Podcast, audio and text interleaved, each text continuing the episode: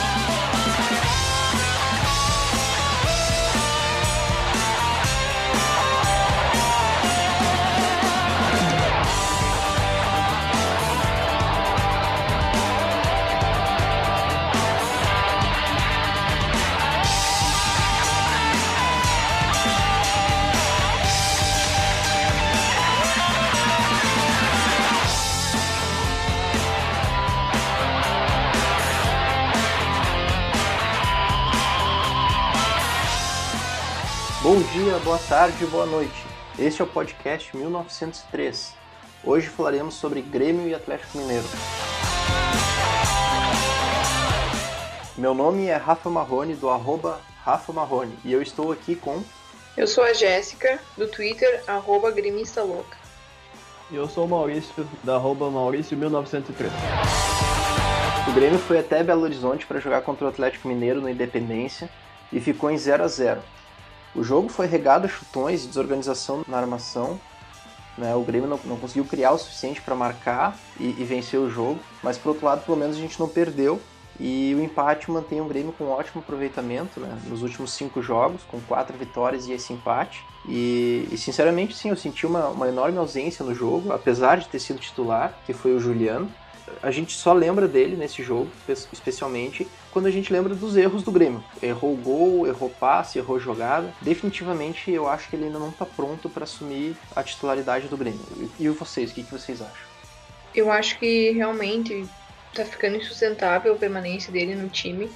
Ele não se adapta e a gente não vê uma evolução no, no desempenho dele. Ao contrário do que a gente falava já em alguns podcasts, a gente falava que não, queria se adaptar, que era questão de tempo mas o Grêmio precisa que alguém encaixe a transição da bola do, do meio campo para o ataque.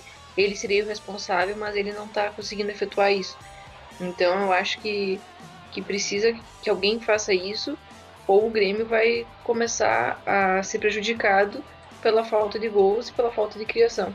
No momento em que o time está começando a melhorar consideravelmente, pelo menos do meio para trás.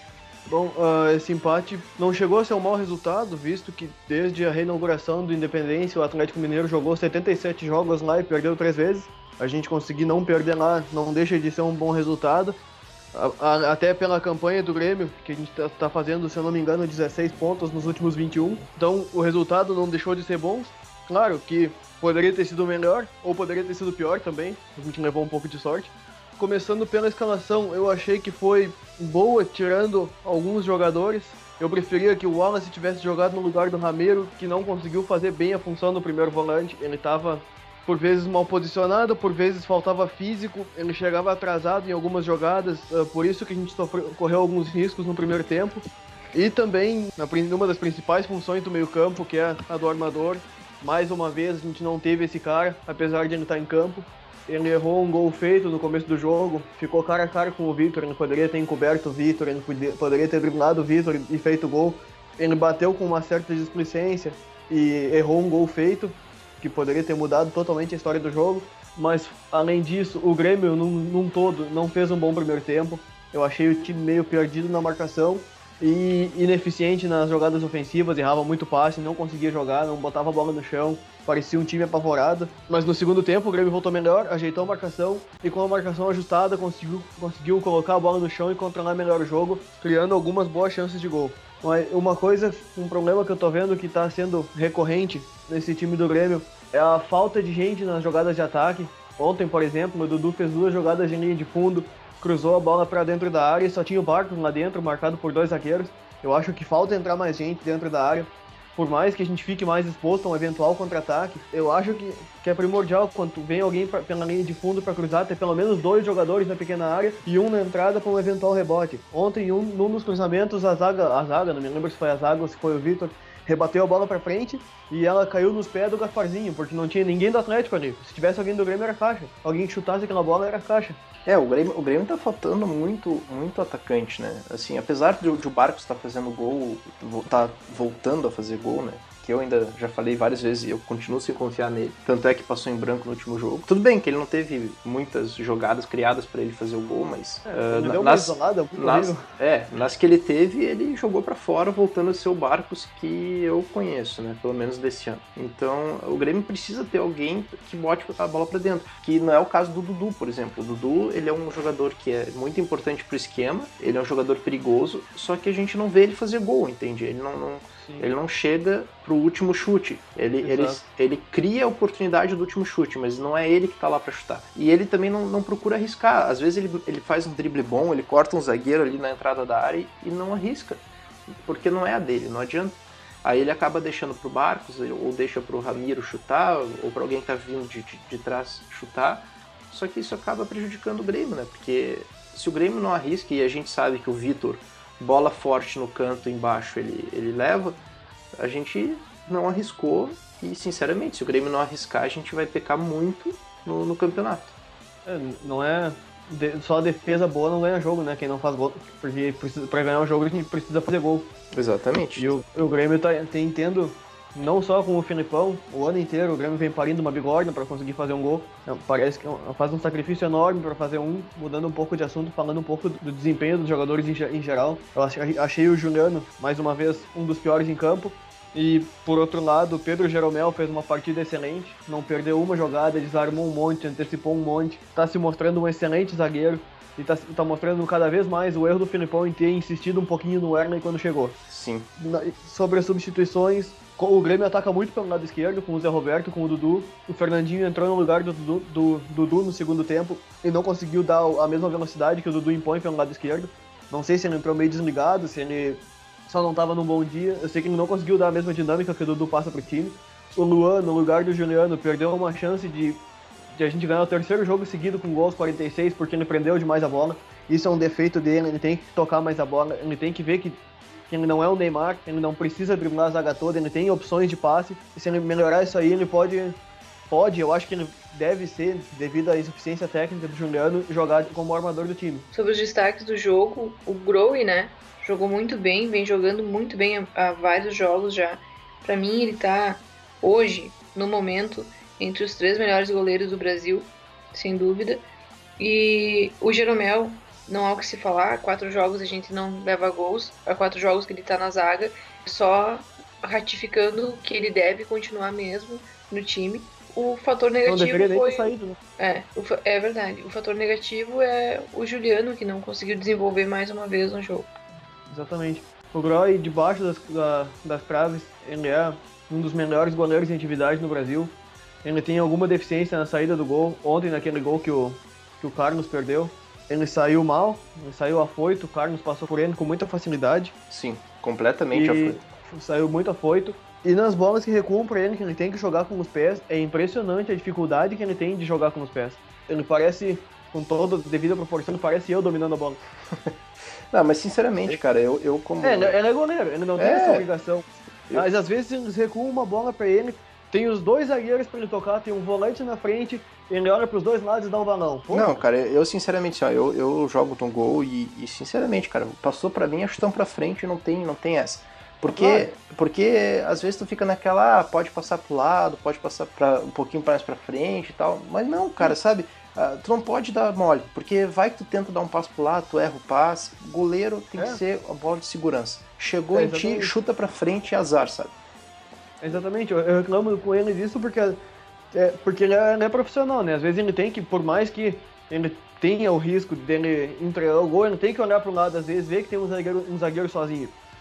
Eu entendo o lado dele, ele quer evitar a complicação. A bola cai para ele e ele dá um bico. É, eu acho assim, que o goleiro profissional ele tem que ter pelo menos o mínimo de jogo com, com os pés, entendeu? Óbvio que Sim. complicou, tem que dar balão mesmo, não tem que se preocupar com isso Mas ele, tem, ele pode, de vez em quando, tocar a bola, né? Só que eu, eu acho que ele realmente não tem segurança para jogar com os pés, então ele já, já chuta, já dá um balão. Prefiro que ele dê balão do que ele erre, né? Com certeza. Até porque o Di, da última vez que quis sair jogando com estilo contra o Goiás, largou uma bola no peito do Walter, né? Acho que ele é meio traumatizado com isso. é verdade. Eu não gostei do Ramiro de primeiro volante. Para mim, ele não é o jogador mais adequado para jogar ali. Ele perde na estatura, principalmente no posicionamento também. E por isso, por causa do posicionamento errado dele, ele chega atrasado nas jogadas e comete muitas faltas desnecessárias. Até achei que ele ia ser expulso nesse jogo. E por se movimentar errado também, ele abre muitos espaços pro, pro, pro outro time jogar e impossibilita que os outros dois volantes subam ao ataque para ajudar na criação. E aí acontece jogo feio que a gente vê que é só balão e ligação direta. Para mim, deveria ser o Wallace nessa posição. Ramiro até pode render, mas não de primeiro volante, na minha opinião, sabe?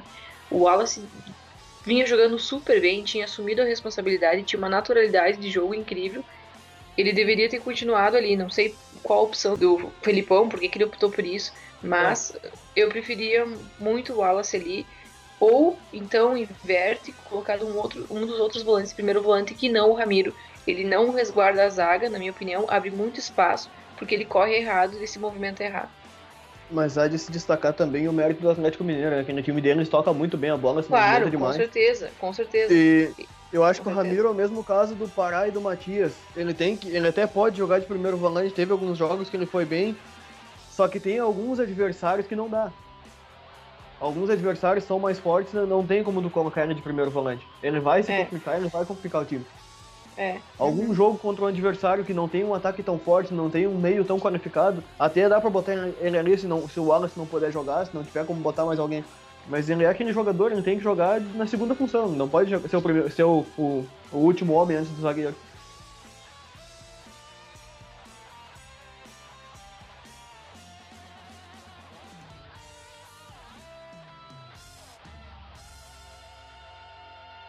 Agora que nós falamos sobre o Atlético Mineiro e, e, o Grêmio entrou nessa fase tão boa de, de vitórias, o que, que vocês acham?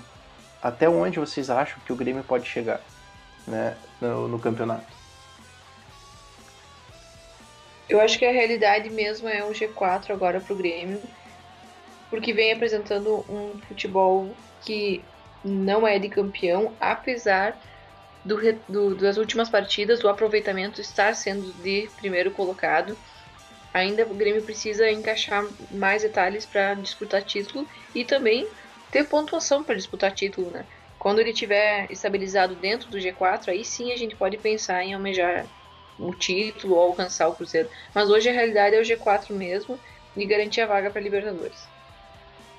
Bom, eu acho que o Grêmio, como a Jéssica disse, tem condições por enquanto de brigar por G4, até porque o nosso futebol não condiz com o futebol de, de brigar por título. A gente precisa melhorar muita coisa do meio para frente para conseguir brigar com times como o Cruzeiro e o São Paulo para conseguir competir com times desse nível.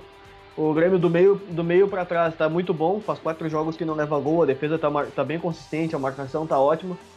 Mas do meio para frente o Grêmio tem sérios problemas de criações, de chegada na frente, chega com pouca gente, de finalização, que vai ter que melhorar se quiser brigar por título, senão nossa realidade vai ser mesmo o G4. É, eu, eu acredito que o Grêmio pode ir longe nesse campeonato, mas definitivamente tem que fazer gol. Se não fizer gol, a gente não vai chegar longe. O Grêmio tem das, dos piores ataques do, dos primeiros colocados e também do campeonato. O Grêmio, se eu não me engano, tem 18 gols na, no Brasileirão, o que é muito pouco, se tu considerar que, sei lá, o, o Cruzeiro tá para mais de 40, né? Pega o São Paulo, já tem mais de 30 também. Então a gente tem que definitivamente ter gol, seja quem for que vai fazer, seja Barco, seja Dudu, seja Groy, enfim, tanto faz. O importante é fazer gol, porque agora o Filipão conseguiu ajeitar a defesa, né? Isso já está bem consolidado com o Rodolfo e o Jeromel, só que a gente precisa é, ganhar jogos e para isso a gente precisa fazer gol. Não, não adianta a gente ficar ganhando uh, um jogo aqui, empatar três, perder um, uh, não adianta. A gente tem que ir atrás disso. Então, por isso por falta de gols, eu acho que a nossa realidade hoje é o G4. Se não fosse isso, a gente estaria lutando pelo título. Outro problema é a Barcos dependência, né? No time do Grêmio, se não é o Barcos que faz gol, ninguém mais faz. Eu, eu já tô falando que tem que botar o Coelho que tem o melhor aproveitamento. Mas né, eu já falo isso em alguns podcasts. Não, eu, tô, eu quis dizer que ruim com, que está, se tu tá achando ruim com o Barcos, pior seria sem ele, porque quando ele não faz, ninguém faz. Será? Aconteceu um acaso de quando ele não tava, o Lua fez. E o Lucas Coelho, pra mim, é um bom reserva, cara. Só que, como eu disse, né, guri ainda, ele não tem o psicológico pra, pra assumir a titularidade. Não adianta, Eu não acho, dá pra... eu acho que o Barcos é um grande jogador e tá mostrando isso agora, não tem como tirar ele de campo. Claro. Agora que ele- o Filipão botou na cabeça dele que ele não é craque, que ele tem que simplificar as jogadas. É o que ele tá fazendo agora. Tudo bem, vamos deixar assim, porque eu não concordo com isso, mas tudo bem. E já, já que a gente fala tanto que o Grêmio tá montando um time pro ano que vem, eu acho que já deviam começar desde agora. Antes de pensar em zagueiro, antes de pensar em lateral esquerdo, antes de pensar em lateral direito, Armador. a o exatamente. A, primeira, a única, primeira e absoluta prioridade tem que ser um camisa 10. Acho- Sim, total. Vocês, vocês vão me desculpar, mas desde o Douglas a gente não tem um camisa 10 no Grêmio. Isso faz muita falta. A gente depender de uma ou duas bolas para fazer gol no jogo é muito pouco e às vezes acaba não acontecendo. A gente precisa urgentemente de um cara que chegue, pegue a camisa 10 e jogue. O problema é que o Depois- Douglas, o Douglas só joga no Rio de Janeiro. Ou em São Paulo. É, ele joga, ele joga quando quer, né? Exatamente. Ele é aquele jogador de, de mídia, ele joga, ele joga bem jogo que dá mídia. Tanto que ele sempre jogou muito bem contra Corinthians, contra Flamengo, contra esses times que dá audiência na TV. Que- Esses times que ainda aparecem. É e ele não é um jogador, ele não é um jogador bobo também, né? No final de 2011 todo mundo criticava ele que ele não jogava nada. Mas o Grêmio já não disputava mais porra nenhuma, ele também já não tava mais nem aí. E se eu fosse ele, eu ia fazer igual. Meu time tá no meio da tabela, não tem chance de G4, não cai mais, então eu não vou estar me matando.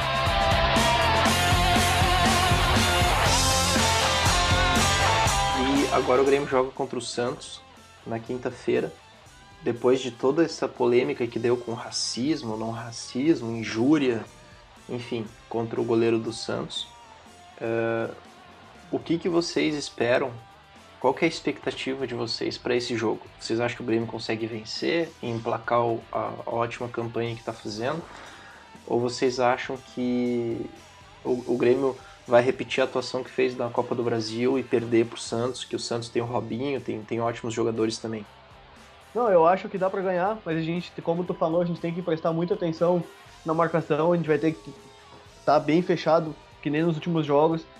A gente vai ter que ter muita atenção com o Robinho, que em qualquer outro clube do mundo ele é um jogador mais bom, mas não é tudo aquilo. Mas quando ele vem pro Santos, ele se transforma, ele começa a jogar muita bola. Tem que ter muita atenção com esse jogador.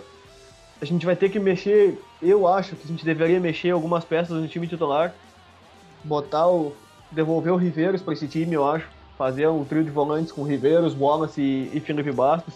Ou até mesmo o Biteco, que vem bem.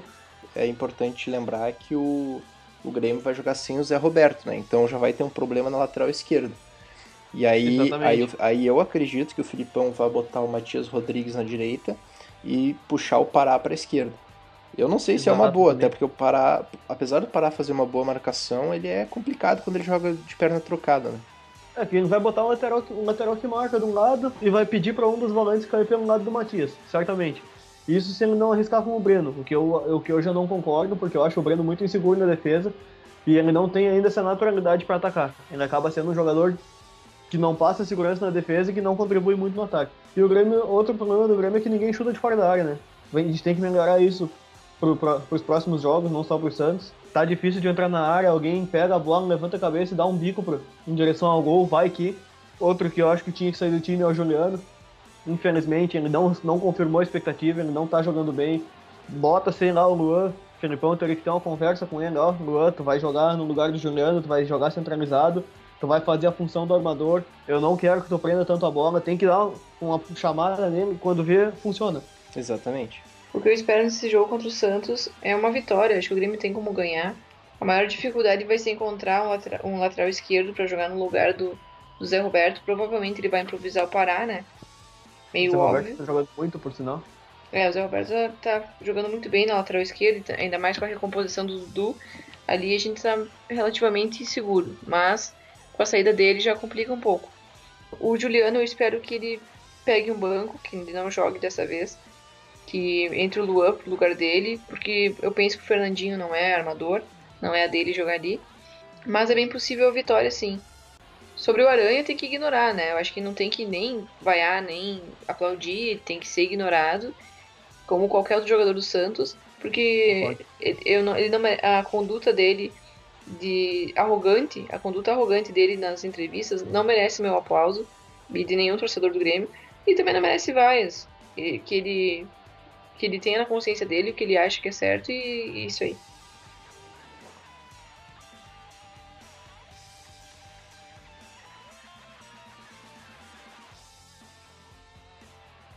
Esse, uh, esse último dia 15 foi aniversário do Grêmio e a gente então preparou alguns textos, alguns comentários sobre a nossa relação com o Grêmio. A gente vai, a gente vai ter que ler para vocês, mas eu espero que vocês curtam esse momento, relembrando junto com a gente momentos que cada um de nós tivemos em relação ao Grêmio e o quanto esse clube é importante para nós no, no nosso dia a dia e em nossas vidas. Então eu li o meu texto, publiquei no blog do torcedor, no globesport.com. Se vocês precisarem lá, vocês vão encontrar. Eu vou fazer a leitura rápida dele para vocês. Grêmio 111 anos da, da mais intensa vida. Grêmio, ação ou reação de viver. Sobrevivência é seu objetivo. Sobrevida é sua arma. A morte, passageira. Grêmio é a substância responsável por metabolizar uma infinidade de emoções que fazem com que seus torcedores vivam de coração e alma cada segundo desse sentimento. Treina seus seguidores a transformarem sofrimento em redenção, glórias em façanhas. Não morre, pois vive para sua torcida. Sobrevive, pois sua torcida o ressuscita. Seus torcedores são leais, seguidores viciados em sentirem-se vivos. E sabemos, portanto, que viverá para sempre. Vivemos, no entanto, como se ele fosse morrer. Ser gremista é o vício livre e espontâneo de não conseguir se desvencilhar. Ser gremista é o vício livre e espontâneo de não conseguir se desvencilhar desse emaranhado de sentimentos, porque quando sentimos, vivemos. Grêmio faz 111 anos de muita luta, sofrimento, redenção e glórias. Somos privilegiados com um sentimento tão intenso. Parabéns, Grêmio. Excelente. Muito bom. Eu não preciso falar, né? Sempre, sempre excelentes textos. A Jéssica escreve muito bem. Total. Ora.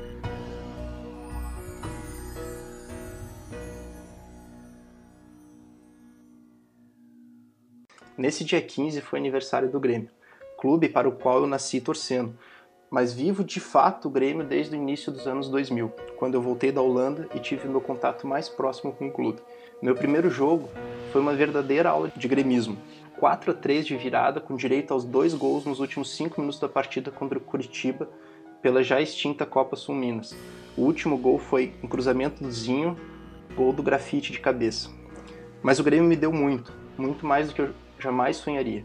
Talvez também pelo fato que eu me dediquei tanto a ele, como torcedor, sócio e depois cônsul. Me envolvi com o Grêmio tal qual um filho se envolve com o pai. Aliás, tenho que agradecer ao meu pai.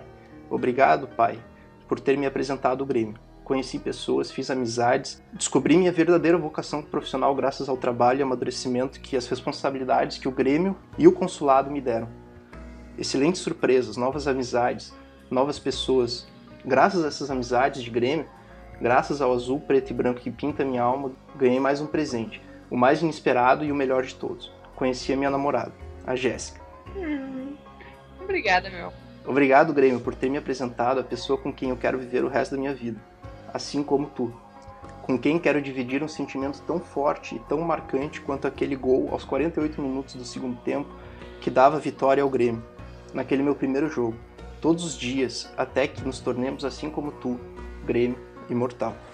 Parabéns, Grêmio, pelos seus 111 anos, pelas tuas conquistas, mas acima de tudo, obrigado por ter mudado a minha vida, por ter me mostrado o caminho quando eu mais precisei por me levantar nos momentos difíceis, graças ao exemplo que tu me proporcionaste dentro de campo. Nunca desistir, sempre lutar. E só acaba o jogo quando o juiz apitar. E por fim, obrigado por tudo, por tudo que proporcionastes aos, teus torcedores, do amor ao jogo, da razão à loucura, de dentro do campo para a vida. Tu nos ensinaste, tornaste teus torcedores verdadeiros homens e, e mulheres. Obrigado, Grêmio. Parabéns. Uhul. Excelente. Eu, eu preparei um texto também, eu postei no grupo do Grêmio lá no Facebook e na minha, no meu perfil mesmo. Foi basicamente um feliz aniversário pro Grêmio. Eu vou ler aqui para vocês. Neste dia 15 de setembro de 2014, o Grêmio completa 111 anos de existência. São 111 anos de uma história espetacular, de títulos, vitórias memoráveis, viradas inacreditáveis e tantas outras emoções proporcionadas pelo clube que eu aprendi a amar desde criança. Hoje, um dos grandes responsáveis pelo meu humor, pela minha felicidade e às vezes pela minha tristeza, completa mais um ano de existência. O clube que está muito presente na minha vida, mais presente do que eu gostaria, às vezes. O clube pelo qual eu tenho um sentimento de absoluta devoção. São três cores que estão muito presentes na minha vida, estão na minha alma e nas minhas veias. A paixão e o sentimento indescritível de ser torcedor do Grêmio. Um sentimento que ano após ano só faz aumentar. A cada alegria que tu, Grêmio, me proporcionas, eu percebo que te amo a cada dia mais. Por isso, Grêmio, neste dia 15 de setembro, venho aqui não só te parabenizar pelo teu aniversário, desejar todas as vitórias e títulos possíveis e que eu viva pelo menos mais uns 70 anos para comemorar, esbravejar e me emocionar a cada partida, mas também te agradecer por tudo que tu me proporcionaste durante todo o tempo em que te acompanho. Vitórias memoráveis, os vários jogos no Olímpico e também na Arena, o último, mas não importante, as amizades que eu fiz. Conheci pessoas dos mais diversos lugares com quem fiz amizades que vão levar para o resto da minha vida pessoas que conheci graças à paixão em comum, o Grêmio Futebol Porto Alegrense. Obrigado por todos os momentos, emoções e principalmente pelos amigos que tu me deste. Obrigado, Grêmio, por existir. Que eu possa retribuir tudo isso passando o resto da minha vida comemorando muitas conquistas ao teu lado. Feliz aniversário, Grêmio Futebol Porto Alegrense. Muito bom! Aê, rapaz.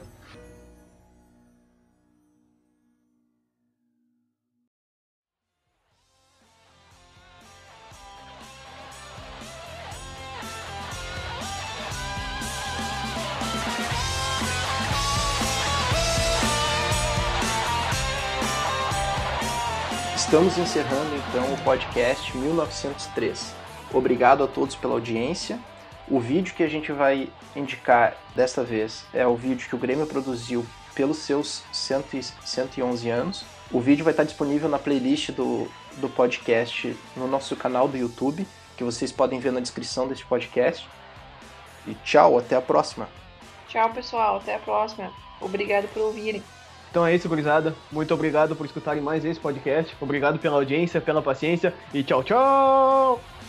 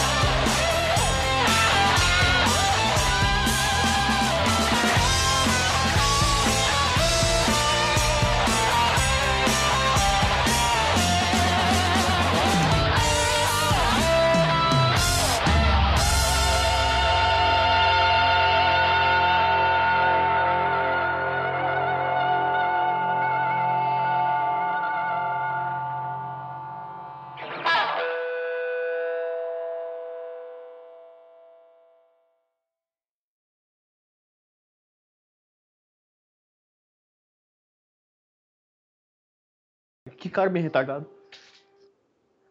Não, eu não vou nem falar. Ele é o Pra mim- único daquele, daquele grupo de 10 mil pessoas que acha que o Ramiro é um craque incontestável, cara. O único. Eu Mas ele é um vejo- eu- buçal, cara. Ele sempre defendeu coisa indefensável. Sim, Ele é um buçal. que nem aquela vez na Libertadores do ano passado, que ele, ele olhava o campeonato russo de madrugada pela internet, que ele tinha Sim. certeza que podia afirmar com autoridade, ele, palavras dele, Lembra? Eu- Lembra disso? Eu tenho autoridade pra afirmar que o Wellington é muito mais jogador que o Barcos. Mas vai tomar nesse teu cu, cara. Aham. Eu lembro disso. O Wellington. O momento mais engraçado da passagem do Wellington foi aquela vez que o Adriano se machucou na Libertadores e o cara chegou pra ele. E aí, Adriano, como é que tá esse joelho? Não, não, não sou o Adriano, eu sou o Wellington. Sim, Os dois eram careca, mas muito massa. é. Vamos partir pro próximo? Eu tava lendo na Nigag esses dias, daí tinha um post. Era um cara com uma motosserra. E a legenda era Hang, deng, deng, deng, deng, deng. Eu dei muita risada na legenda, cara. Eles escreveram Ren, tem, tem, tem. Eu parecia um retardado rindo daquilo, mas beleza. A cada alegria que tu, Grêmio, me proporcionas, eu percebo que te amo. Filha da puta, apagou a tela do computador. Peraí. Como, como que a gente edita? Vai, entrou em modo de, de espera. Tá. Ah, a cada alegria que. Desculpa, cara. Vai lá. Isso tu pode botar no fim do, do podcast, foi engraçado. Puta que pariu, cara. Não, não, é que encaixou na frase, tipo, ah, meu amor, puta que pariu. Tá. Vai lá.